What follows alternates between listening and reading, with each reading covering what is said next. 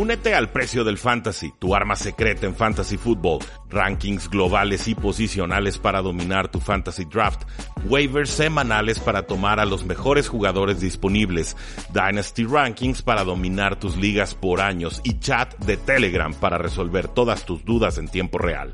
Visita stam.store diagonal precio NFL o da clic al link en este episodio para suscribirte. Concluyó la actividad de la semana 13. Yo soy Rudy Jacinto y esto es Tres y Fuera.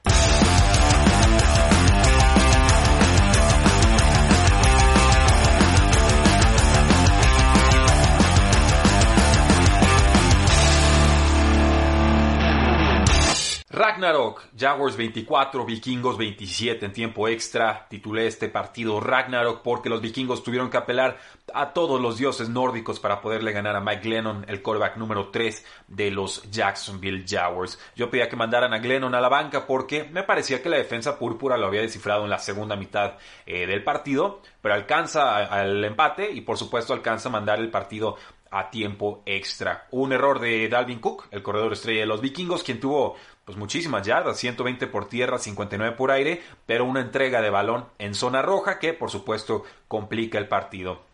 Por su parte, Mike Lennon comete una entrega de balón, una intercepción, con la cual los Vikings avanzan con total tranquilidad en tiempo extra y terminan llevándose el resultado. Explotó Justin Jefferson con 9 recepciones, 121 yardas y un touchdown, el mejor wide receiver novato sin lugar a dudas. Adam Thielen hizo lo propio con 8 recepciones y 75 yardas, además de un touchdown productivo como siempre. Y, ojo con este receptor, Colin Johnson, un jugador de 6'4 que tuvo 4 recepciones y 66 yardas, que se entiende bien con Mike Lennon y que esta ya es la segunda semana en la que termina como el receptor número uno de los Jacksonville Jaguars. Si lo tienen en ligas de dinastía, felicidades y si no, vayan a buscarlo que creo con un cambio de quarterback en la próxima campaña podría ser una pieza importante. Desplumados, Rams 38, Cardinals 28. Poco que comentar de este partido, más allá del sufrimiento ofensivo que está sintiendo Cardinals a pesar de los 28 puntos que reflejó en este marcador. Si no fuera por aquel Ave María contra los Buffalo Bills, Arizona ya hubiera perdido 5 partidos consecutivos. No sé si es la poca disposición de Callum Murray de correr, no sé si es su lesión de hombro, no sé si sean ambas. Me parece que la ofensiva de Arizona ya es descifrada es muy simple. Y los Rams, que es una de las mejores defensas de esta temporada, quizás la mejor, ya también le tomó la medida a esta versión de los Arizona Cardinals. Jared jugó su impresión todo el partido, 37 de 47 pases completados, 351 eh, yardas, un touchdown. Entonces creo que aquí se, se, impone la lógica, Rams es más talentoso, incluso a domicilio, tenía que sacar el resultado contra Arizona y así termina sucediendo. La leyenda de Colt McCoy, Giants 17, Seahawks 12. Los G-Men ganaron a domicilio a los Seattle Seahawks con una adecuada actuación de Colt McCoy. 13 de 22 pases completados, 105 yardas, un touchdown, una intercepción. Eh, ganarle a Russell Wilson a domicilio nunca va a ser sencillo. Lo hicieron con una buena defensiva, sobre todo con el pass rusher Leonard Williams, pero también con un adecuado juego terrestre de Wayne Gallman, quien tuvo eh, buena actuación con 16 acarreos y 135 yardas. A mí me queda claro que la línea ofensiva de Seattle no detiene a nadie y lastimados menos pero esta actuación de Russell Wilson fue pobre y verdaderamente preocupa porque ahora están en un lugar de comodín y se ve complicado que alcancen a ganar la división. Por su parte, los gigantes han ganado cuatro juegos consecutivos y son justos líderes en la NFC East. Se espera el regreso del quarterback Daniel Jones en semana 14.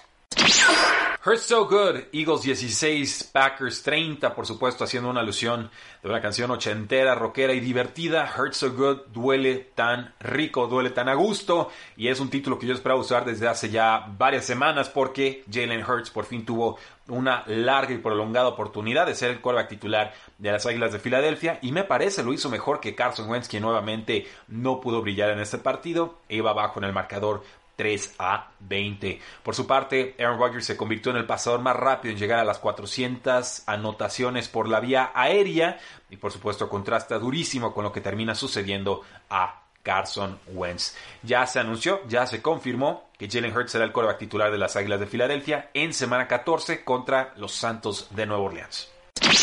Marcha Imperial, Patriotas 45, Chargers 0. El marcador se queda muy corto para lo que se vio en el partido, aunque usted no lo crea. La paliza más grande de la temporada y una blanqueada importante terminó resultando así por la poderosa defensa de Bill Belichick, pero también por la fantástica actuación en equipos especiales. En ataque decidieron correr y correr y correr con Cam Newton 48 yardas, con Damien Harris 80 yardas y con Sonny Mitchell 35 yardas. Y a nivel táctico, Bill Belichick hizo una obra maestra. Sabía que los Chargers iban a estudiar la cinta de juego de los Delfines de Miami.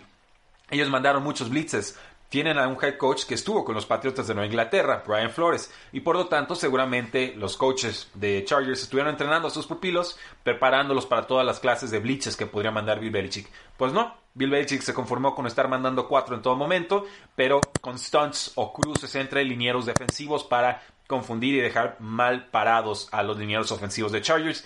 Resultó de forma excelente y Justin Herbert no supo cómo detenerlo.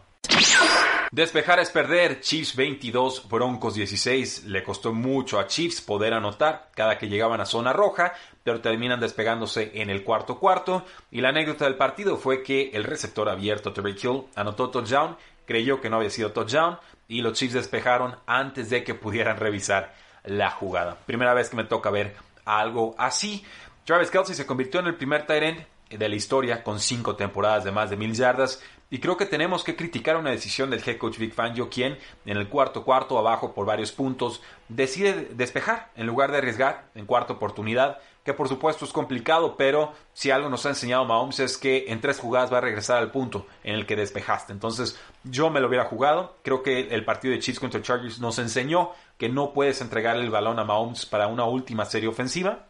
Y pues Big Fangio, de tendencia defensiva, decide lo contrario y termina, me parece, pagando el precio. Contra Mahomes, si despejas, pierdes.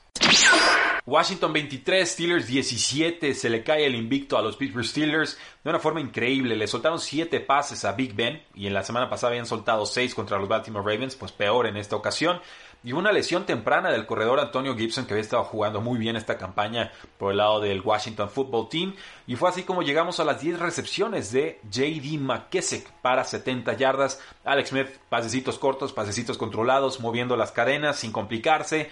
Buscó también al Tyrant Logan Thomas, 9 recepciones, 98 yardas, touchdown y al receptor abierto Cam Sims, 5 de 9 pases atrapados para 92 yardas, incluyendo una importante recepción a una mano que prácticamente liquidó el partido. Steelers llegó cansado a este partido, se notaba, era el tercer partido en 12 días, pero de todas maneras eh, creo que si la ofensiva hubiera funcionado mejor, si los receptores hubieran estado más concentrados, si Eric Ebron no fuera Eric Ebron, pues posiblemente Steelers hubiera ganado este partido con mayor holgura. Y también me parece que debemos destacar que Benny Snell es un adecuado suplente, pero que de ninguna manera tiene el talento de James Conner.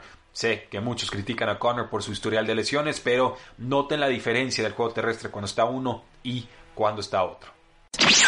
Calibre MVP, Bills 34, Niners 24. Josh Allen regresó a su forma de antaño, a su ritmo de inicio de temporada, con 32 de 40 pases completados para 375 yardas y 4 touchdowns. Yo no me explicaba el movimiento de la línea, que tenía primero favorito a Buffalo y luego cambió tanto que se puso favorito San Francisco. Supongo por la localía, supongo porque le habían ganado a los Rams, pues cayeron en la trampa. Los Niners y su defensa nunca encontraron el antídoto para los pases de Josh Allen. También hubo dos fumbles del corredor Zach Moss de Buffalo y esto le dio mayor oportunidad al corredor Devin Singletary, quien terminó con 61 yardas terrestres y 22 yardas aéreas. Destacar también que la defensa de Bills mejoró contra el juego terrestre con el regreso del linebacker Matt Milano. Ninguno de los corredores de San Francisco tuvo más de 50 yardas. La pesadilla de la N FL. Cowboys 17, Ravens 34. Podría hablarles de las casi 300 yardas terrestres que provocó Ravens a la defensa pobre de los vaqueros de Dallas. Podría hablarles de que Dallas movía las cadenas que no terminaban en touchdowns y que el pateador Greg Sherline falló tres goles de campo. Podría hablarles de muchas decisiones extrañas, pero ninguna más extraña que esta pesadilla de la NFL en prime time y en tiempo real.